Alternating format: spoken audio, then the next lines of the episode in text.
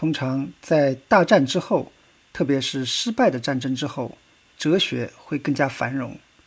苏格拉底曾在伯罗奔尼撒战争中的雅典军队中服役。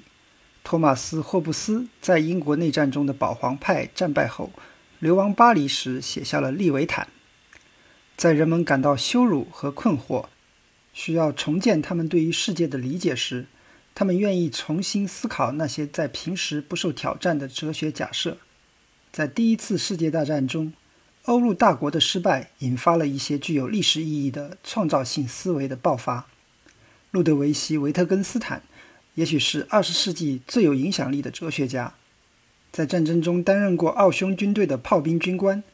一九一八年十一月，他在停战前几天被俘虏，在意大利当了九个月的战俘，然后回到维也纳的家乡。维也纳曾是个辉煌帝国的首都，这时变成了一个小国的都城。一九一八年夏天。维特根斯坦在部队休假期间完成了1921年出版的《逻辑哲学论丛》。今天，人们更关注的是维特根斯坦后期的作品，但《逻辑哲学论丛》作为一本简短而知识含量密集的著作，就像欧几里得的几何学论文一样，采取一系列命题的形式，从一开始就以其激进的雄心吸引着读者。他的目的是把西方哲学从根源上推倒重来。就像左派和右派的革命者对一战后欧洲社会所做的那样，对维特根斯坦来说，哲学的革命必须从语言开始。自希腊时代起，西方思想家就试图用存在和成为、物质和本质、真实和理想等术语来理解世界，但这些抽象描述导致了周而复始的复杂争论，却从未得出过任何明确的结论。而到了二十世纪早期，相对论和量子理论正在重新描绘着这个世界。它们可以通过实验验证，并给出精确的数学表达式。那么，在一个物理学高奏凯歌的时代，哲学还需要为形而上学烦恼吗？维特根斯坦的回答是：不需要。他带领西方思想走上了一条新的道路。他帮助启发了分析哲学。对于分析哲学来说，许多传统问题。实际上只是基于语言错误使用的误解，正如他在《逻辑哲学论丛》中所说：“哲学家需要的不是深刻，而是清晰。所有能想到的东西都能被清晰的思考，一切能说的都能说清楚。语言意味着什么？语言能表述什么？以及应该如何使用语言？这种思考语言的方式，逐渐成为维也纳学派的一个特别的痴迷。”这个学派由一群科学家、数学家和哲学家组成。他们从二十世纪二十年代中期到三十年代中期坚持定期会面，聚集的地点主要是在维也纳大学数学研究所。在其十几个核心成员中，最著名的是逻辑学家鲁道夫·卡尔纳普、社会学家奥图·纽拉特、数学家库尔特·戈德尔以及这个学派的创立者莫里茨·史里克。他在量子理论的先驱马克思·普朗克手下获得物理学博士学位后，转向了哲学。大多数的学派成员在三十年代逃离欧洲大陆后，到英美继续教学生涯。这些思想家和他们的学生们为战后英国和美国学术哲学指明了研究方向。从《逻辑哲学论丛》中得到启示。维也纳学派试图使语言像数学证明一样精确和严谨。英国哲学家艾耶尔曾在维也纳学习，并帮助传播了这个学派的思想。根据他的总结，哲学的目的就是消除那些由于我们对语言中某类句子理解不完善而产生的困惑。如果这种哲学的语言学转向听上去没那么鼓舞人心，甚至显得有些死板的话，就更好了。因为他认为哲学长期以来被宏大的、诱人的幻想误导了。大卫·埃德蒙兹的新书《谋杀施里克教授》生动而易懂地介绍了这个已经被写的很多的群体。埃德蒙兹没有深入研究维也纳学派的工作，因为那是一项技术性很强的任务。他主要探讨维也纳学派的思想如何反映了学派的成员们所处的动荡的时代和环境。他的研究还揭示了一些重要的史料。维特根斯坦从来没有参加过维也纳学派的会议，但他认识维也纳学派的关键人物，他的思想支配着整个会议的进程。在埃德蒙兹的这本书里，维特根斯坦最终也占尽了风头。他扮演了一个天才的角色，个性强烈而富有魅力，超凡脱俗而又难以预测，令人震惊的傲慢，但又能做出非凡的自我牺牲。他出生于奥匈帝国的一个钢铁大亨的家庭，英俊而富有。然而，在一九一九年，维特根斯坦放弃了他在家族财产中的继承权。在接下来的七年里，他在奥地利偏远的乡村小学里教书。在那里，他经常殴打学生，拉扯学生的头发，让自己都感到厌恶。一九二六年，他回到首都后，与维也纳学派取得了联系。当时，维也纳学派的成员一直在研究他的逻辑哲学论丛。该组织领导人史里克的妻子回忆，她丈夫第一次与维特根斯坦共进晚餐后。回家时的欣喜若狂。另一位哲学家弗里德里希·怀斯曼从那以后开始下意识地模仿维特根斯坦的说话方式。埃德蒙兹的这本书的副标题是“维也纳学派的兴衰”，说明这个学派的工作和这个谋杀案之间有着密切的联系。史里克的死与他的思想无关，他被一个患有精神病的前学生约翰内尔伯克杀害。多年来，内尔伯克一直跟踪和威胁他，最终于1936年6月在一所大学大楼的台阶上开枪打死了他。但艾德蒙兹指出，接下来发生的事情确实要归咎于这个学派在当时奥地利的意识形态狂热当中所坚守的立场。谋杀案的消息刚一传出，民族主义者就开始掩饰罪行，甚至赞扬这是对堕落的犹太思想的打击。他们指控史里克破坏了国家性格，体现了犹太人逻辑性、数学性和形式主义的特质，与一个基督教的德意志国家相悖。一位作家甚至敦促谋杀者应该加快努力，找到一个真正令人满意的犹太问题的解决方案。内尔伯克在被审判时迎合了这种情绪，声称他是出于意识形态的原因杀害了史里克。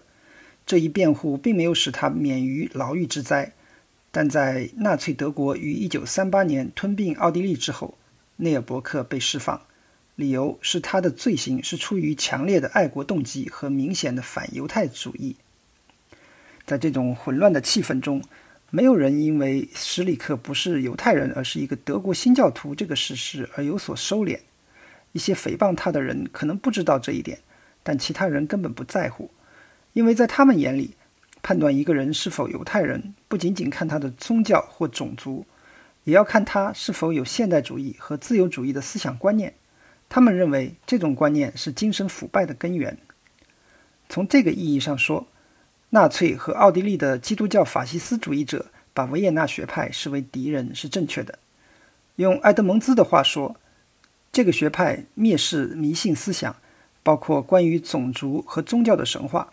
该组织里有基督徒和犹太人，但其成员真正的信条是他们所说的科学的世界观。这是一九二九年一份宣言的标题。这篇宣言是为了向在斯坦福大学工作一段时间以后返回维也纳的施里克致敬而写的。宣言解释说，学派里的成员虽然并不是对每件事都有一致的意见，但他们坚持两个基本原则：首先，拒绝形而上学。认为经验是知识的唯一可靠来源。其次，相信科学世界观的特点就是运用逻辑分析的方法去解决哲学问题。这给了这个新学派一个名字——逻辑实证主义。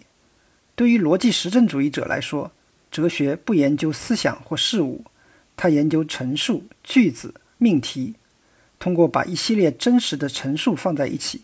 就有可能创造出维特根斯坦在《逻辑哲学论丛》中所说的现实的模型，一种用语言表现世界的方式。关于世界的陈述内容是由经验决定的，包括来自科学实验的、经过提炼和控制的经验。哲学在寻求真理过程中的作用是检查我们陈述的形式，以确保它们在句法和逻辑上是正确的。为此。维也纳学派借鉴了英国哲学家罗素提出的符号逻辑，他提供了一种将任何句子简化为一系列符号和公式的方法。卡尔纳普1934年出版的《语言的逻辑句法》一书中，很多内容看起来好像来自数学教科书。符号逻辑很有用，因为语句可能会出错，而很多错误难以用普通的方法检测出来。在大多数情况下，判断一个陈述在经验上是真是假相当简单。如果有人说月球是由绿色奶酪构成的，有多种方法可以检验。你可以通过望远镜观察月球，或者拿一块月球的岩石进行研究，或者计算一个月球大小的绿色奶酪球在外太空的行为。即使被证明是假的，月亮是绿奶酪做的，仍然是一个有意义的命题，因为它是可以被检验的。然而，有些语句不能被证明是真是假，因为它们的构造方式违反了语言规则。卡尔纳普把它们叫做伪陈述。即一系列单词，乍看起来像个语句，但其语法或词汇却使其毫无意义。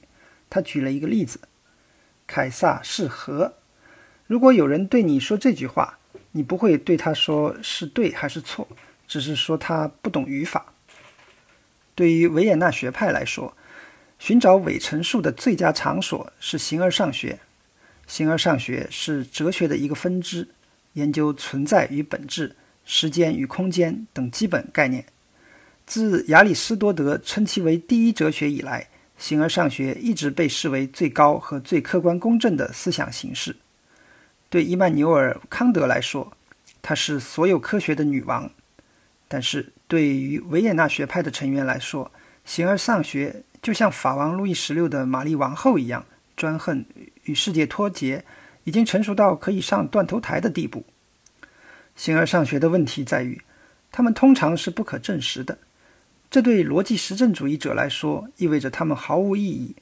在卡尔纳普1932年的文章《通过语言的逻辑分析消除形而上学》当中，他让我们想象：如果一个人发明了一个新的形容词 “TV”，当我们问他如何判断某件东西是否 TV 的时候，他回答说：“没有关于 TV 的任何直接经验。”在这种情况下，卡尔纳普说：“我们会否认使用这个词的合法性。”他认为，同样的原则也适用于形而上学的一些术语。从柏拉图所说的理念到康德的物自体，卡尔纳普写道：“这些令人印象深刻的词语可能会引发相关的形象和感觉，但它们没有实际意义，因此任何依赖于他们的解释都是毫无意义的。”另一方面，形而上学并没有坐以待毙，它也仍然在发展，对哲学和政治都有重要的影响。卡尔纳普的这篇文章是对马丁·海德格尔的攻击。海德格尔是第一次世界大战以后出现的另一位伟大的德语哲学家。如果说维特根斯坦的《逻辑哲学论丛》是分析哲学的一部基础著作，那么海德格尔1927年的著作《存在与时间》。对大陆哲学同样重要。英美分析学派用大陆哲学来指代所有仍然严肃对待形而上学的那些愚昧无知的欧洲人。海德格尔和维特根斯坦都是自成一派的大师，但在大多数方面，两人是相反的。维特根斯坦生长在维也纳的大富之家，海德格尔则出生在德国农村小镇一个清贫天主教牧师的家庭。维特根斯坦是一个流浪者，他在奥地利和英国之间，在学术界和其他个人追求之间到处游荡。海德格尔的整个职业生涯都是在德国的大学里度过的，然后在他黑森林里的一个偏僻小屋里思考。更加重要的是，两人在形而上学的价值观上存在分歧。1929年，维也纳学派发表宣言的那一年，海德格尔发表了一篇题为《何谓形而上学》的演讲。这是面对逻辑实证主义者的公然挑衅。实际上，他一开始就承认现代科学对形而上学没有用处。根据科学的世界观，只有我们能够直接体验到的东西才是真实的。知识的疆界就在存在本身，别处什么都没有。他认为这句话的后半句非但不是一句废话，而且揭示了一个基本真理：除了存在之外，还有虚无。我们不是通过理性，而是通过焦虑的体验来理解虚无。在存在着焦虑的时候，存在作为一个整体会溜走，只剩下虚无聚集在周围。只有当我们以这种原始的方式遇到虚无时，我们才能够理解像否定和不存在这样的逻辑概念。正如海德格尔所说：“无本身就没有。”或者说，虚无否定着自身。对于海德格尔的许多崇拜者来说，他语言的错位使形而上学的概念恢复了他们千年以来失去的力量和陌生感。他将哲学植根于情绪，而不是单纯的理智，这使得他的作品富有想象力地投入到一些逻辑实证主义无法实现的方式之中。有些人可能会说，海德格尔想让哲学更像诗歌。而维也纳学派希望哲学更像数学。对卡尔纳普来说，海德格尔思想的诗性维度正是问题所在，因为他依赖于滥用语言来创造一种深刻的幻觉。他在《形而上学的消除》一书中写道：“问题在于语法，因为德语把‘无’或者叫做‘没有东西’这个词当作名词，这样它就可以用作句子的主语。”例如，有人问“外面是什么”，你可能会回答“没有东西在外面”。就像你可以说“雨在外面”，这就造成了一种错觉，认为没有东西是像雨一样的实体，它的属性和行为可以描述。从句法上看，“没有东西会显露出来”，似乎与“雨会落下”是同一种说法。这正是我们需要逻辑来拯救的错误。卡尔纳普认为。当我们说没有东西在外面时，我们使用的是一种口头简化表述。我们真正的意思是外面不存在任何东西。用这种方式来表达时，“不”这个词只能用来否定一个命题。而像海德格尔那样把它作为一个命题的主题，充其量是一种精神错乱的表现。更坏的可能是一种有意的神秘化和误导。实际上。在《何谓形而上学》一文中，海德格尔明确表示，他要摆脱逻辑思维，使逻辑的概念消解在一个更加基本的哲学问题中。这就是海德格尔与维也纳学派的根本分歧。他认为语言可以发现比逻辑更深刻的真理，而维也纳学派相信，没有逻辑的语言只会变成胡说八道。正如维特根斯坦在《逻辑哲学论》中的最后一句话所警告的那样：“凡是无法说出的，就应该保持沉默。”不过，在可以说出的问题上，维也纳学派确实有很多要说。1929年发表的宣言，催生了一本新的期刊，一系列汇集各科学领域领袖的会议，以及一本将所有科学知识归纳为二百卷的统一科学百科全书。而且，学派的宣言还宣布，逻辑实证主义要求对生活问题采取一种特殊的方法，努力建立一种新的经济和社会关系，实现人类的统一，进行学校和教育的改革。所有这些都与科学的世界观有着内在的联系。看起来，这些探索受到了学派成员的欢迎和同情，而其中有些人确实在积极地推动着这些努力。奥图·纽拉特就是其中的一份子，他是宣言的主要起草人之一，也是学派中个性最鲜明的人物。纽拉特是一位坚定的左派分子，曾参加过失败的1919年慕尼黑革命，是一位善于进行思想宣传的人。是他给这个学派起了名字。用菲利普·弗兰克的话来说，他希望用这个名字使人联想起生活中令人愉快的其他事情，比如维也纳华尔兹。除了哲学，他还致力于公共住房、成人教育项目，以及发明了一种被称为“同行”的国际绘画语言，用易于理解的象形图来表示数据。这影响了现在全世界信息图表中使用的可视化语汇。但并不是所有维也纳学派的人都乐意被卷入政治辩论中，这包括宣言意在表彰的史里克。维也纳。一个拥有二百万人口的城市，曾经是一个幅员辽阔的帝国首都的合适规模，但在一战后，他所在的小国只有六百五十万人口。这个城市有个“红色维也纳”的绰号，有社会主义的政府、国际化的文化和大量的犹太人。这三个方面都让这个国家的其他人深恶痛绝。他们是农村人、保守派和天主教徒。奥地利在二十世纪二十年代濒临内战。一九三三年，成为祖国阵线统治下的法西斯独裁政体。在这种情况下，维也纳学派因为公开认同左翼而损失惨重。一九三四年，这个组织受到了警方的审查，这促使史里克写信给国家机构，坚称学派绝对非政治化。这些信件毫无帮助，该组织的官方赞助机构被解散，一些成员被迫失业或被捕。虽然距离纳粹德国吞并奥地利还有四年的时间，但这个学派的成员已经开始寻找移民的机会。许多人最终来到了美国，在那里，他们帮助塑造了下一代的学术哲学家。赫伯特·费格尔1931年进入爱荷华大学，卡尔纳普于1936年被芝加哥大学聘用。库尔特·戈德尔以不完备定理和他的超凡脱俗而闻名。直到第二次世界大战开始，他才意识到危险。一九四零年一月，他在普林斯顿的高等研究所得到了一份工作，他不得不长途跋涉，穿越苏联、太平洋和美国，到达新泽西州。对于那些不太知名的学派成员来说，情况更为艰难。埃德蒙兹记录了罗斯兰德的挣扎。她是一名犹太妇女。一九三八年。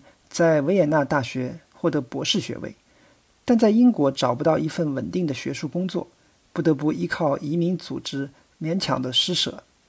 维特根斯坦曾为他出面求助，但就连他也觉得兰德要求太高，很难应付。最终，他幸存下来，继续教书，直到1980年逝世。值得一提的是，这个学派里没有人被纳粹杀害。随着逻辑实证主义者们的流亡，海德格尔顺势崛起。1933年，希特勒接管德国后，这位哲学家被任命为弗莱堡大学的校长，并负责使学校与纳粹主义保持一致。作为一个狂热的纳粹分子，海德格尔从形而上学的角度看待自己的任务。在他的就职演说中，宣称科学的本质是在不断自我隐藏的整体存在中对自己的立场的质疑。卡尔纳普会嘲笑这种语言，但正如维也纳学派已经知道的，以及当时的德国和世界即将要发现的，伪陈述可以产生非常真实的后果。